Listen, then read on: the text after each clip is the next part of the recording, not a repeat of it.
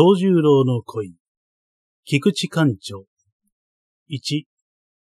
元禄という年号が、いつの間にか、遠余りを重ねた、ある年の2月の末である。都では、春の匂いが、すべてのものを包んでいた。ついこの間までは、頂上のところだけは、まだらに消え残っていた永山の雪が、春の柔らかい光の下に溶けてしまって、後には薄紫を帯びた黄色の山肌が、くっきりと大空に浮かんでいる。その空の色までが、冬の間に腐ったような灰色を洗い流して、日一日緑に冴えていった。鴨の河原には、丸葉柳が恵んでいた。その小石の間には、自然咲きのスミレやレンゲが各自の小さい春を漁していた。下水は日増しに水量を加えて、軽い藍色の水が諸々の為替にせかれて、早々の響きを上げた。黒木を売るお腹目の伸びやかな声までが、春らしい心をそそった。江戸へ下る西国大名の行列が、毎日のように都の町々を過ぎた。彼らは三条の旅宿に二三日の登竜をして、都の春を十分に楽しむと、また大鳥毛の槍を物々しげに振り立てて、三条大橋の橋板を踏みとどろかしながら、遥かな東路へと下るのであった。東国から、九州四国から、また小路の端からも、本山参りの全南全女の群れが、ぞろぞろと都を指して続いた。そして彼らも春の都の渦巻きの中に幾日かを過ごすのであった。そのうちに花が咲いたという消息が都の人々の心を騒がし始めた。祇園清水東山一帯の花がまず開く。佐賀や北山の花がこれに続く。こうして都の春はいよいよ乱熟の色をなすのであった。が、その年の都の人たちの心を一番激しく狂わせていたのは、四条中島都万太夫座の坂田東十郎と山下半左衛門座の中村七三郎との去年から持ち越しの競争であった。三月の送迎頭とまで称えられた坂田東十郎は、形成会の上手として、八つの名人としては天下無敵の名を欲しいままにしていた。が、去年下月、半左衛門の顔見せ狂言に、東から登った省庁中村七三郎は、江戸歌舞伎の棟梁として、東十郎と同じく、八つの名人であった。二人は同じ八つの名人として、江戸と京都の歌舞伎のためにも、激しく相争わねばならぬ祝宴を持っているのであった。今日の歌舞伎の役者たちは、中村七三郎の都登りを聞いて、皆異様な緊張を示した。が、その人たちの期待や恐怖を裏切って、七三郎の顔見せ狂言は意外な不評であった。見物は口々に、江戸の名人じゃというほどに、なんぞ珍しい芸でもするのかと思っていたに、都の東十郎には及びつかぬ腕じゃ、と罵った。七三郎をそしる者は、ただ素人の見物だけではなかった。彼の舞台を見た役者たちまでも、江戸の省庁は評判倒れの御人じゃ。もっとも、江戸と京都では評判の目安も違うほどに、江戸の名人は今日の上手にも及ばぬものじゃ。所詮モノマネ狂言は都のものと極まった。と、勝ち誇るように言い触れた。が、七三郎をそしる噂が東十郎の耳に入ると、彼は眉を潜めながら、我らの見るところはまた別じゃ。省庁殿は誠に死芸のお人じゃ。我らには恐ろしい大敵じゃ。と、ただ一人、世評を退けたのであった。二、果たして、東十郎の評価は狂っていなかった。顔見せ狂言にひどい不評を招いた中村七三郎は、年が改まると初春の狂言に、形成浅間がだけを出して、友の城の役に扮した。七三郎の友の城の評判は凄まじいばかりであった。東十郎は得意の夕霧伊左衛門を出してこれに対抗した。二人の盟友が舞台の上の競争は都の人々の心を湧き立たせるに十分であった。が、新しきものを追うのは人心の常である。口さがなき京荒部は、東十郎殿の伊左衛門はいかにも見事じゃ。が、我らは幾度見たか数えられぬほどじゃ。去年の弥生狂言も、確か伊左衛門じゃ。もう伊左衛門には堪能いたしておるわ。それに比べれば、七三郎殿の友の城は、都にて初めての狂言じゃ。今日の濡れごとしとはまた違うて、優しいうちにも、あずま男のきついところがあるのが、天とたまらぬところじゃ。と、口々に言いはやした。動きやすい都の人心は、十年三端し続けた東十郎の王座から、ともすれば離れ始めそうな気配を示した。万太夫座の木戸よりも、安左衛門座の木戸の方へと、よりたくさんの群衆が流れ始めていた。春狂言の記述が尽きると、万太夫座はすぐ千秋楽になったにもかかわらず、半左衛門座はなお打ち続けた。2月に入っても客足は少しも落ちなかった。2月が終わりになって、いよいよ弥生狂言の季節が近づいてきたのにもかかわらず、七三郎はなお友の城の役に扮して、都王子の人気をいっぱいに背負っていた。半左衛門座では、弥生狂言も形成浅間岳を打ち通すそうじゃが、かような例は、玉村千之丞河内がよいの狂言に、150日打ち続けて以来、耐えて聞かぬことじゃ。七三郎殿の人気は前代未聞じゃ。と、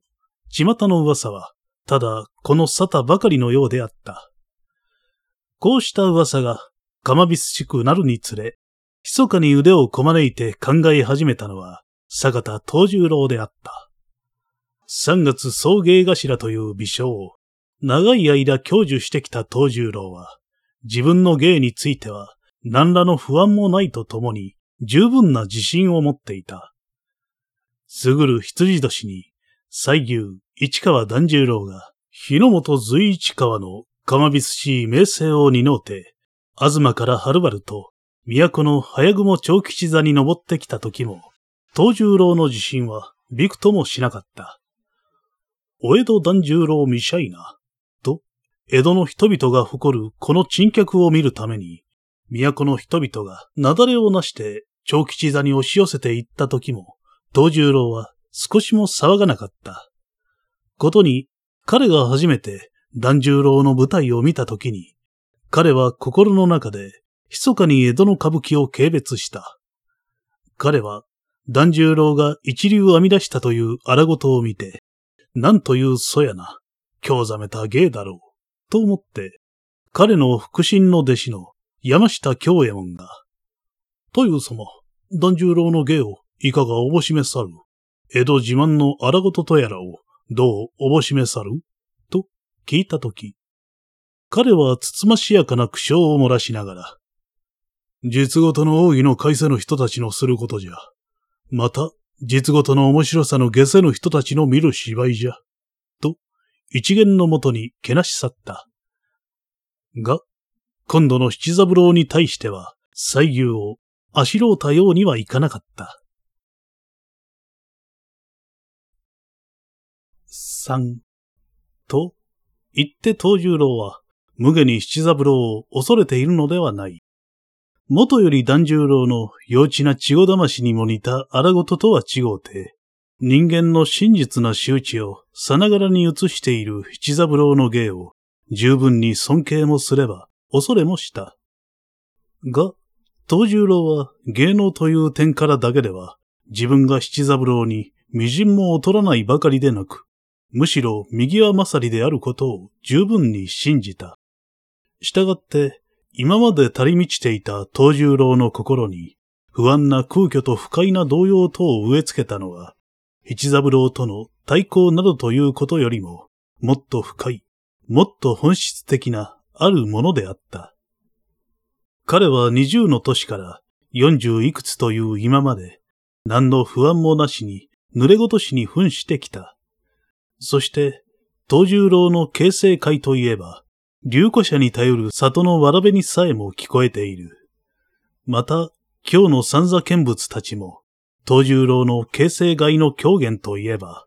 いつもながら惜しげもない喝采を送っていた。彼が伊左衛門の神子姿になりさえすれば、見物はたわいもなく喝采した。少しでも客足が薄くなると、彼は決まって伊左衛門に扮した。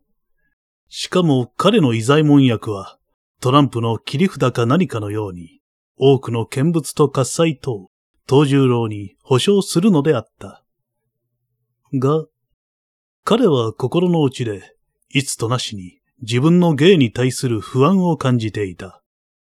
いつも同じような役に扮して、したったるい形成を、相手のセリフを言うことが、彼の心の中に、ぼんやりとした不快を起こすことが、度重なるようになっていた。が、彼は、まだいいだろう。まだいいだろうと思いながら、一日延ばしのように、自分の死なれた喝采を売るに決まった狂言から抜け出そうという気を起こさなかったのである。こうした東十郎の心に恐ろしい継承はとうとう伝えられたのだ。また、いつもながら伊左衛門か？東十郎殿の神子姿、もう幾度見たか数えきれぬほどじゃ。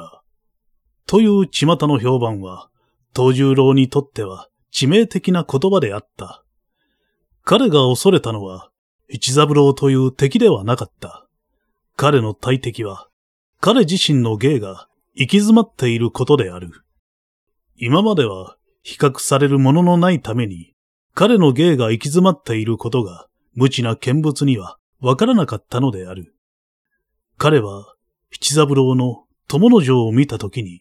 形成外の世界とはまるっきり違った新しい世界が舞台の上に浮き出されていることを感じないわけにはいかなかった。ただ浮ついた根も葉もないような形成外の狂言とは違うて、一歩深く人の心の内に踏み入った世界が舞台の上に展開されてくるのを認めないわけにはいかなかった。見物は形成外の狂言から他愛もなく七三郎の舞台へ引きつけられていった。が、東十郎は見物のたわいもない盲導のうちに、深い、最もな理由のあるのを、監守しないわけにはいかなかったのである。小手先の芸の問題ではなかった。彼は、もっと深い、大切なところで、弱敗の七三郎に一足取り残されようとしたのである。七三郎の友の城が、楽中楽外の人気をそそって、弥生狂言をも、同じ出し物で打ち続けるという噂を聞きながら、東十郎は激しい焦燥と不安の胸を抑えて、じっと思案の手をこま抜いていたのである。その時にふと、彼の心に浮かんだのは、何話に住んでいる近松門左衛門のことであった。4. それは2月のある酔いであった。四条中東の京の橋、鴨川の流れ近くせなりの音が、手に取って聞こえるような茶屋宗生の大広間で、万田ユーザーの弥生狂言の顔つなぎの宴が開かれていた。広間の中央、床柱を背にして、銀色の光を真っ向に浴びながら、ドンスの鏡布団の上にゆったりと座り、心持ち、教則に身を持たせているのは、坂田東十郎であった。茶筅に言った色白の表は、四十を越した男とは、思われぬほどの美しさに輝いて見えた。下にはネズミちりめんの引っ返し置き、上には黒羽二重の二つ面消し人形の加賀門の羽織を打ちかけ、送電から茶の畳帯を締めていた。東十郎の右に座っているのは、一座の若尾山、霧波千住であった。白小袖の上に紫ちりめんの二つ重ねを置き、トラフビロードの羽織に紫の野郎をいただいた風情は、さながら女のごとく生めかしい。この二人を囲んで、一座の道家方、桑社方、若衆方などの人々が、それぞれ華美な風俗の限りを尽くして居並んでいた。その中に、ただ一人、千筋の羽織を着た、質素な風俗をした二十五六の男は、万太夫座の若太夫であった。彼は戦国から主席の間を、あっちこっちと回って、主演の経を取り持っていたが、ようやく酩酊したらしい顔に満面の微笑をたたえながら、東十郎の前に改めてかしこまると、恐る恐る、杯を前に出した。さあ、もう一つ、お受けくだされませ。今度の弥生狂言は、近松様の趣向で、歌舞伎始まっての珍しい狂言じゃと、都の中は、ただこの噂ばかりじゃげにござります。形成外の所作は、日本無双と言われたおみ様じゃが、道ならぬ恋の生き方は、また格別のご思案がござりましょうな。はははは。と、巧みな追唱笑いに語尾を濁した。と、東十郎と居並んでいる霧波千住は、急に美しい微笑を漏らしながら、本に、若太夫殿の言う通りじゃ。東十郎様には、そのあたりのご支援が、もうちゃんとついているはずじゃ。我などは、ただ東十郎様に愛すられて、苦靴のように動けばよいのじゃ。と、合図を打った。東十郎は、若太夫の指した主配を、受け取りはしたものの、彼の言葉にも、千住の言葉にも、一言も返しをしなかった。彼は酒の味が急に苦くなったように、心持ち顔をしかめながら、ぐっと一息にその主杯を飲み干したばかりであった。彼は今宵の主演が始まって以来、何気ない風に主杯を重ねてはいたものの、心の内にはかなり激しい芸術的な苦悶が渦巻いているのであった。彼が近松門左衛門に、九尾客を飛ばして、割なく頼んだことは即座に叶えられたのであった。今までの形成外とは、裏と表のように、打ち変わった狂言として、門左衛門が東十郎に書き与えた狂言は、浮ついた陽気なたわいもない形成外の濡れ事とは違うて、命をとしての色事であった。打ち沈んだ陰気な、懸命な命を捨ててする濡れ事であった。芸大は、大教寺昔ご読みと言って、今日の人々の記憶には、まだ新しい室町通りの大教授の女房をおさんが、手代萌えもんと不義をして、慌たぐじに軽視するまでの呪われた命がけの恋の狂言であった。東十郎の芸にとって、そこに新しい世界が開かれた。が、それと同時に、前代未聞の狂言に対する不安と少慮とは、自信の強い彼の心にも、刻さないわけにはいかなかった。五、東十郎の心に、そうした屈託があろうとは、夢にも気づかない若大夫は、芝居国の国王たる東十郎の機嫌を、いかにもして取り結ぼうと思ったらしく、この狂言に比べましては、千三郎殿の浅間ヶ岳の狂言も、わらべたらしのように極ものを見えまするわ。前代未聞の味噌顔の狂言とは、さすがに門左衛門様のご趣向じゃ。それにつけましても、坂田様には、こうした変わった恋の大覚えもござりましょうな。はははは。と、時にとっての座興のように、高々と笑った。今まで、押し黙っていた東十郎の固い唇が、ほころびたかと思うと、さようなこと、何のあってよいものか、と、にがり切って吐き出すように言った。東十郎は、生まれながらの色好みじゃが、まだ人の女房と年殺した覚えはござらぬわ。と、冷たい苦笑を漏らしながら付け加えた。若太夫は、座興のつもりで言った戯れを、真っ向から突き飛ばされて、京ざめ顔に黙ってしまった。そばに座っていた霧波千住は、一坂しらけるのを恐れたのであろう。鳥なし顔に微笑を含みながら、本に、坂田様の言われる通りじゃ。この千住とても、主ある女房と年頃したことはないわいな。と言いながら、女のように美しい口を覆うた。が、東十郎は、前よりもひときわ、にがりきったままであった。彼は今、心の内で、わずか三日の後に迫った初日を控えて、芸の苦心に、簡単を砕いていたのである。彼にとって、そこにかなり危険な試金石が横たわっている。あれ見よ、みそ顔の狂言とは、名ばかりで愛も変わらぬ東十郎じゃ。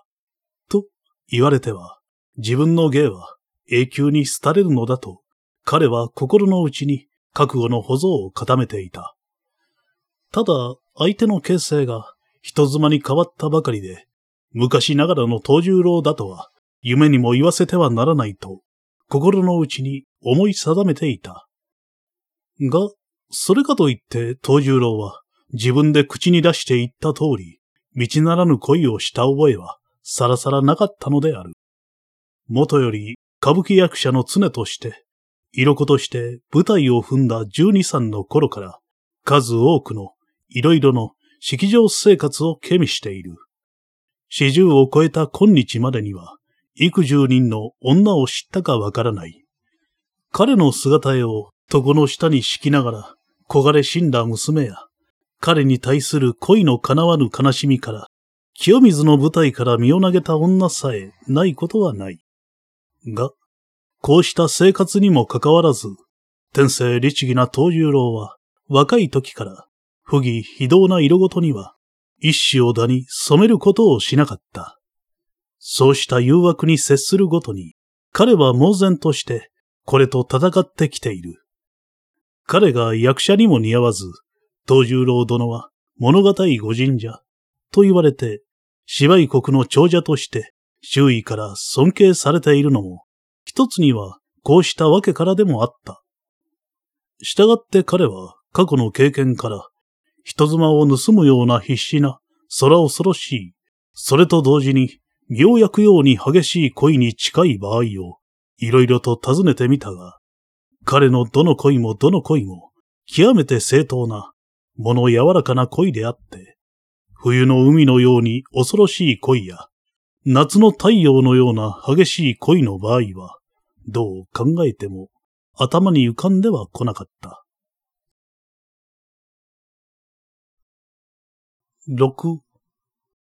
形成会の行きさつなれば、どんなに微妙にでも演じうるという自信を持った東十郎も、人妻との呪われた悪魔的な、道ならぬ、しかし懸命な必死の恋を、舞台の上にどう強化してよいかは、ほとほと思案の及ばぬところであった。これまでの歌舞伎狂言といえば、形成外のたわいもない戯れか、でなければ、モノマネの動機に尽きていたために、こうした味噌顔の狂言などに頼まれるような前代の名優のし残した方などは、微塵も残っていなかった。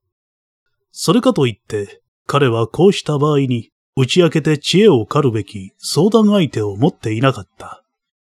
彼の重右衛門に、お産を務める霧波千住は、天性の美貌一つが彼の舞台のすべてであった。ただ、東十郎の指図のままに、苦靴のごとく動くのが彼の演技のすべてであったのだ。東十郎は自分自身の頭を絞るより他には工夫の仕方もなかったのである。東十郎の不機嫌の背後に、そうした根本的な屈託が潜んでいるとは気のつかない一座の人々は、しらけ始めようとする主演の座を、どうかして引き立たせようと思ったのだろうう。五十に手の届きそうな道家型の老友は、そばに座っていた二十歳を出たばかりの、野郎を着た美しい和菓子型を促し立てながら、おどけた連れ舞を舞い始めた。東十郎は、二人の舞を振り向きもしないで、日頃には似ず、大敗を重ねて四度ばかり、したたかに飲み干すと、にわかに発してきた酔いに、座には得耐えられぬように、つと席を立ちながら、河原に臨んだ広い縁に出た。河原の闇の底を流れる川水が、ほのかな光を放っている他は、密かに近い夜の空は曇って、星一つさえ見えなかった。声ばかり飛び交っているかのように、闇の中に千鳥がちらと泣きしきっていた。歌舞伎の長者として、王者のように誇りを持っていた東十郎の心も、毛合わせに負けた鳥のようにしょげきってしまっていた。彼が座を立ったために、上からの圧迫の取れたように、急に弾みかけた主演の席の騒がしいどよめきを後にしながら、彼は知らず知らず静寂な場所を求めて、勝手を知った胸製の部屋部屋を通り抜けながら、奥の離れ座敷を志した。母屋からは一段と、河原の中に突き出ている離れ座敷には、人の気配もなかった。ただ、ほんのりと灯っている、絹アンドンの光のうちに、美しい調度などが、春の夜にふさわしい、生めいた静けさを保っていた。東十郎は、人影の見えぬのを心の中に喜んだ。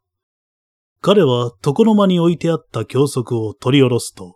それに右の肘を持たせながら、身を横ざまに伸ばしたのである。が、想像しい主演の席から身を逃れた喜びはすぐ消えてしまって、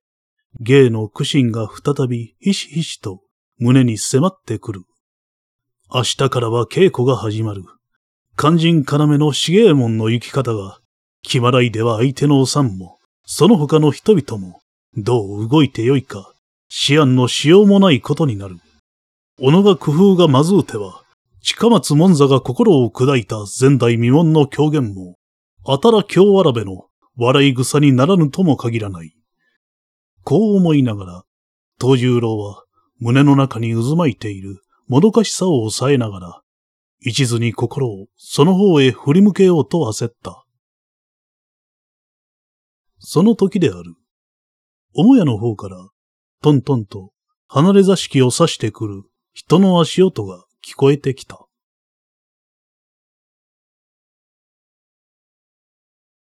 7. せっかく騒がしい史跡を逃れて、求めた静かな場所で、芸の苦心を凝らそうと思っていた東十郎は、自分の方へ近づいてくる人の足音を聞いて、心持ち眉をしかめぬわけにはいかなかった。が、近づいてくる足音の主は、ここに東十郎がいようなどとは、夢にも気づかないらしく、足早に長い廊下を通り抜けて、この部屋に近づくままに、女性らしい絹ずれの音をさせたかと思うと、会釈もなく部屋の障子を押し開いた。が、そこに横たわっていた東十郎の姿を見ると、びっくりして、敷居際に立ちつくんでしまった。あれ、父様は、ここにおわしたのか。これはこれは、いかいそそう。と、言いながら、女はすぐ障子を閉ざして去ろうとしたが、また立ち直って、本に、このように冷えるところで、そうしてござって、お風邪など召すと悪い。どれ、私が夜のものをかけて死んぜましょう。と言いながら、部屋の片隅の押し入れから、ヤグを取り下ろそうとしている。道十郎は、最初足音を聞いたとき、召使いのものであろうと思ったので、彼は寝そべったまま起き直ろうとはしなかった。が、それが意外にも、宗清の主人、宗山清兵衛の女房、岡地であると知ると、彼は起き上がって、ちょっと居住まいを正しながら、いやあ、これは、意外ご造作じゃのう、と、会釈をした。岡地は、もう四十に近かったが、宮川町の歌い目として、若い頃に共鳴を歌われた面影が、そっくりと白い細表の顔にありありと残っている。朝木ぬめの引き返しに、オリビロードの帯を締め、薄色の絹旅を履いた豊島姿は、またなく縁に美しかった。東十郎は、昔からおかじを知っている。若衆型の随一の美形と言われた東十郎が美しいか、鍵のおかじが美しいかという物争いは、二十年の昔には、市場の茶屋に遊ぶ大臣たちの口に登ったことさえある。その頃からの馴染みである。が、東十郎は今までに岡地の姿を心に留めて見たこともない。ただ、路傍の花に対するような淡々たる一別を与えていたに過ぎなかった。が、今宵は、この人妻の姿が、言い知れぬ魅力を持って、ぐんぐんと彼の目の中に迫ってくるのを覚えた。味噌顔という彼にとっては、未だ踏んでみたことのない恋の領域のことを、この四五日、一心に思い詰めていたためだろう。今までは、あまり彼の念頭になかった人妻という女性の特別な種類が彼の心に不思議な魅力を持ち始めて、今、岡地の姿となってぐんぐん迫ってくるように覚えた。東十郎の岡地を見つめる瞳が異常な興奮で燃え始めたのは無論である。人妻であるという道徳的なしがらみが取り払われて、その古木が帰って彼の欲情を培う焚き木として遠ぜられたようである。彼は、娘や御家や鍵や遊女などに相対した時には、かつふつ抱いたことのないような、不思議な物狂わしい情熱が、彼の心と体とを、ふつふつ燃やし始めたのである。八、東十郎の心に、そうした物狂わしい標風が起こっていようとは、夢にも気づかないらしい岡地は、押し入れから白ぬめの余儀を取り出すと、東十郎の背後に回りながら、ふんわりと着せかけた。白鳥の胸毛か何かのように、暖かい柔らかい余儀の感触を体一面に味わったとき、東十郎の岡地に対する異常な興奮は、危なく爆発しようとした。が、彼の律儀な人格は、とっさに彼の浴場の盲導をきっぱりと制し得たのである。東十郎は宗山清兵衛のことを考えた。また、定宿という噂の高い岡地のことを考えた。そして自分が今まで色ごとをしながらも正しい道を踏み外さなかったという自分自身の誇りを考えた。彼の岡地に対して抱いた嵐のような激動は、たちまちなぎ始めたのである。岡地はいつもの通りの岡地であった。彼女は余儀を着せてしまうと、さあ、おやすみなされませ。あちらへ行ったら女どもに水など運ばせましょうわいな。と、愛想笑いを残して足早に部屋を出ようとした。その刹那である。東十郎の心にある悪魔的な思いつきがムラムラと湧いてきた。それは恋ではなかった。それは激しい欲情ではなかった。それは恐ろしいほど冷たい理性の思いつきであった。恋の場合にはかなり臆病であった東十郎は、あたかも別人のように宣告の興奮は、まるきり嘘であったかのように冷静に、岡地殿、血と待たせられい。と呼び止めた。なんぞ、他に御用があってか、岡地は無邪気に振り返った。反り落とした眉毛の跡が青々と浮かんで見える色白の美顔は、絹あんどんのほかげを浴びて、ほんのりと生めかしかった。血と漁業を得たいことがあるほどに、座ってたもらぬか。こう言いながら、東十郎は、心持ち女の方へ膝を進ませた。岡地は東十郎の意気込み方に少し不安を感じたのであろう。東十郎にはあまり近寄らないで、そこに置いてある絹あんどんの影にうずくまるように座った。改まって、何の用ぞいの？ほほほほ。と、何気なく笑いながらも、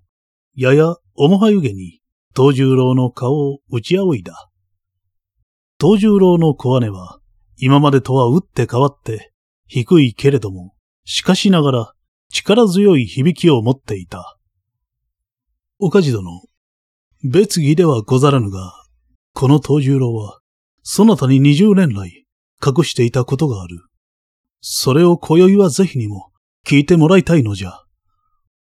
思い出せば古いことじゃが、その他が十六で、我らが二十歳の秋じゃったが、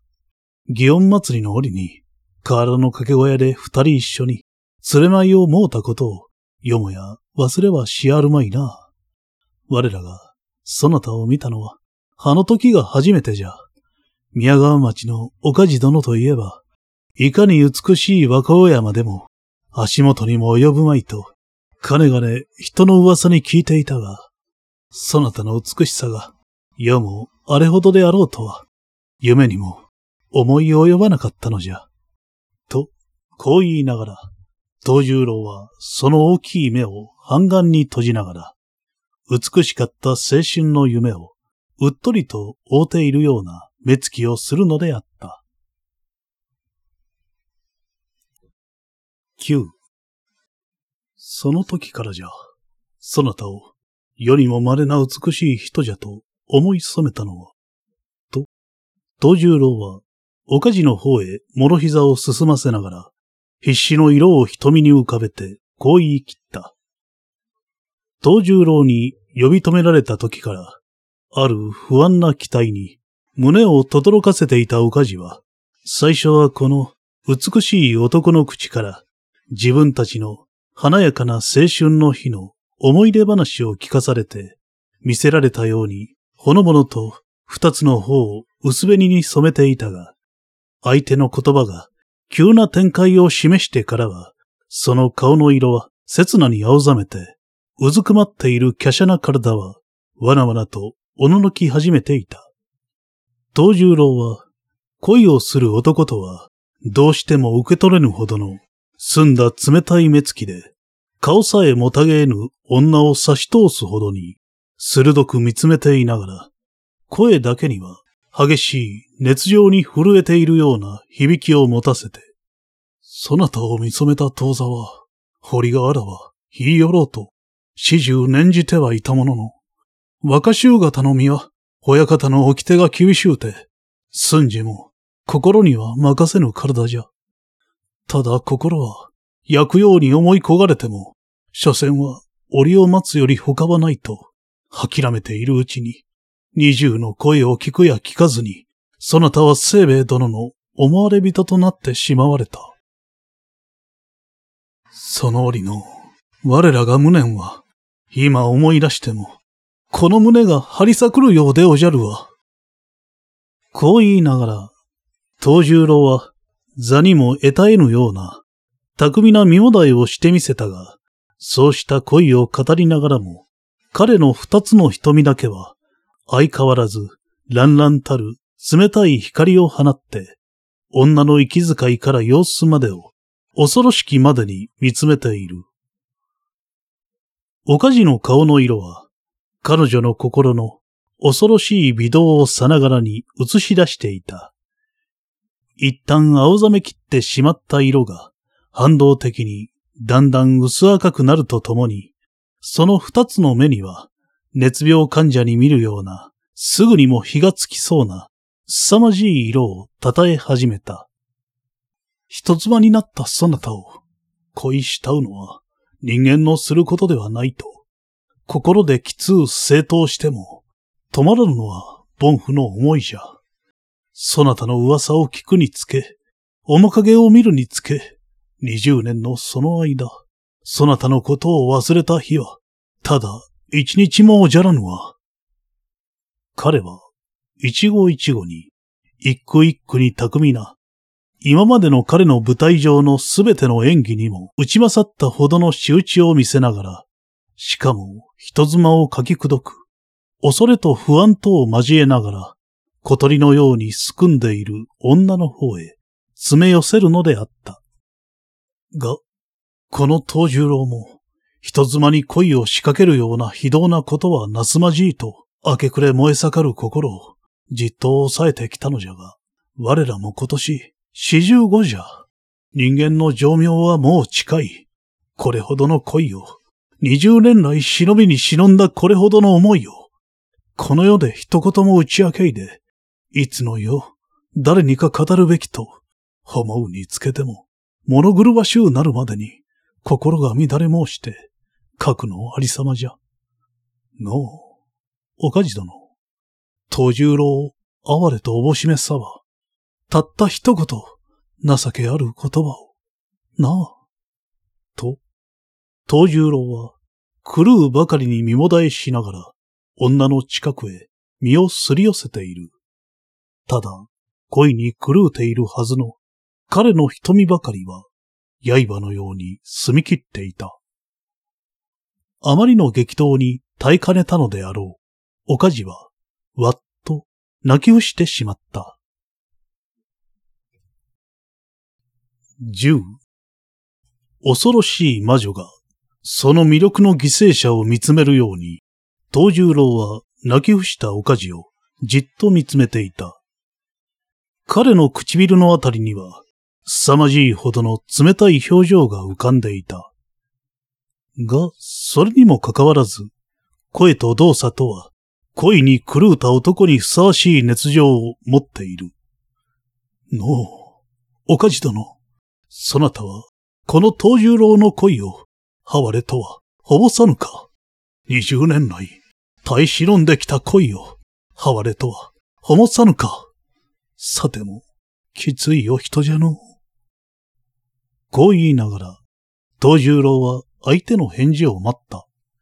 が、女はよよとすすり泣いているばかりであった。日を慕ってきた千鳥だろう。銀のハサミを使うような澄んだ声が、背音にも紛れず、手に取るように聞こえてくる。女も東十郎も、押し黙ったまま、しばらくは時が移った。東十郎の切ない恋を、つれなくするとは。さても、気強いお人じゃのう。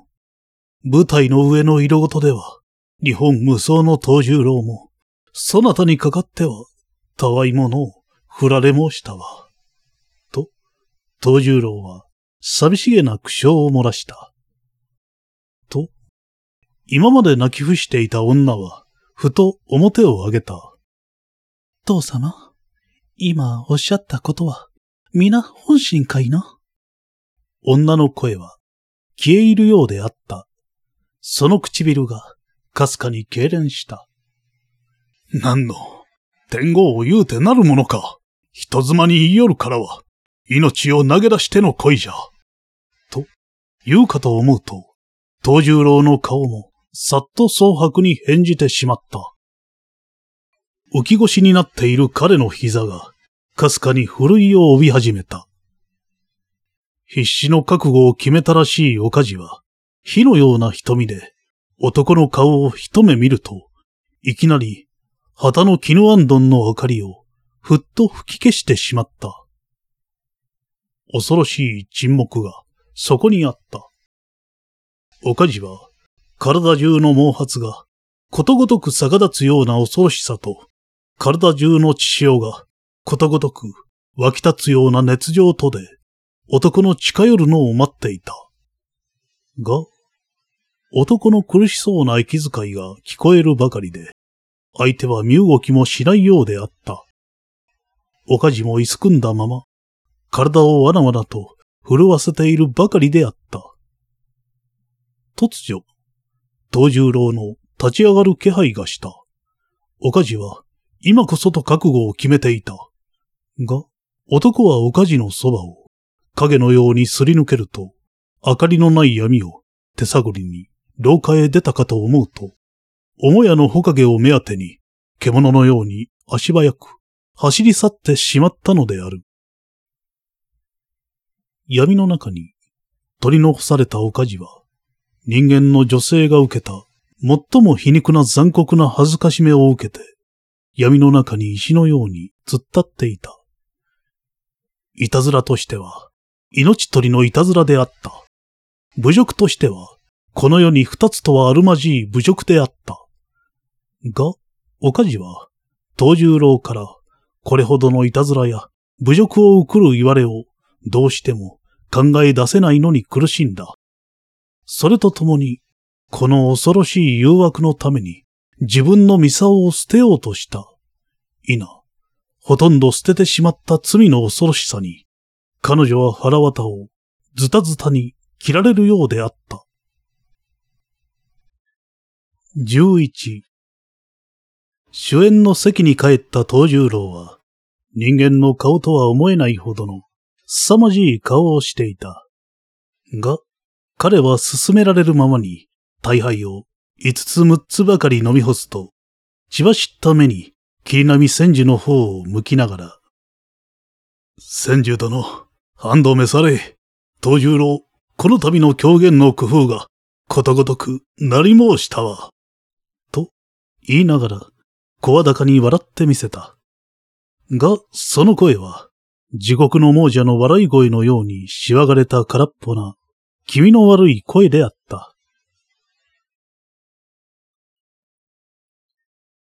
弥生1日から、万太夫座では、いよいよ近松門座が、書き下ろしの狂言の蓋が開かれた。東十郎の重右衛門と、霧波千住のおさんとの三坂尾の狂言は、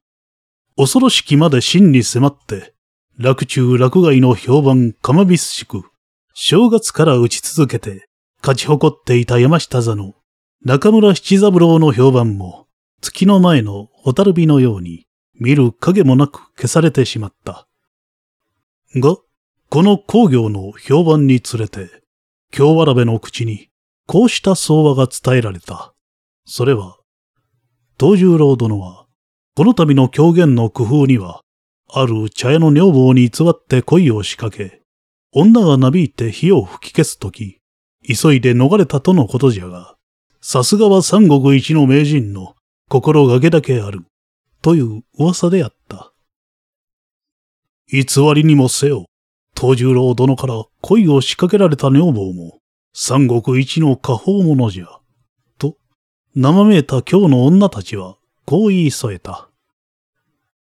こうした噂までが、嫌が上に、この狂言の人気をそそった。来る日も、来る日も、牛尾のような見物が、明け方から万太夫座の周囲に渦を巻いていた。弥生の半ばであったろう。ある朝、万太夫座の道具方が、楽屋の片隅の針に、くびれて死んだ中年の女を見出した。それは紛れもなく、胸性の女房、おかじであった。おかじは、胸性とは、八続きの万太夫座に忍び入って、そこを最後の死に場所と定めたのである。その死因についても、京わらべはいろいろに口差がない噂を立てた。が、誰も東十郎の偽りの恋の相手が、低粛の聞こえ高いおかじだとは思いも及ばなかった。ただ、おかじの死を聞いた東十郎は、雷に打たれたように色を変えた。が、彼は心の内で、東十郎の芸のためには、一人や二人の女の命は、幾度も力強く繰り返した。が、そう繰り返してみたものの、彼の心にできた目に見えぬ深では、折に触れ、時に触れ、彼を苛まずにはいなかった。おかじが楽屋でくびれたことまでが、万太夫座の人気を培った。おかじが死んで以来、東十郎の重右衛門の芸はいよいよ冴えていった。彼の瞳は人妻を奪う罪深い男の苦悩をありありと刻んでいた。彼がおさんと暗闇で手を引き合うとき、みそ顔の恐怖と不安と罪の恐ろしさとが体いっぱいに溢れていた。そこには、東十郎が重右衛門か、重右衛門が東十郎か、何の差別もないようであった。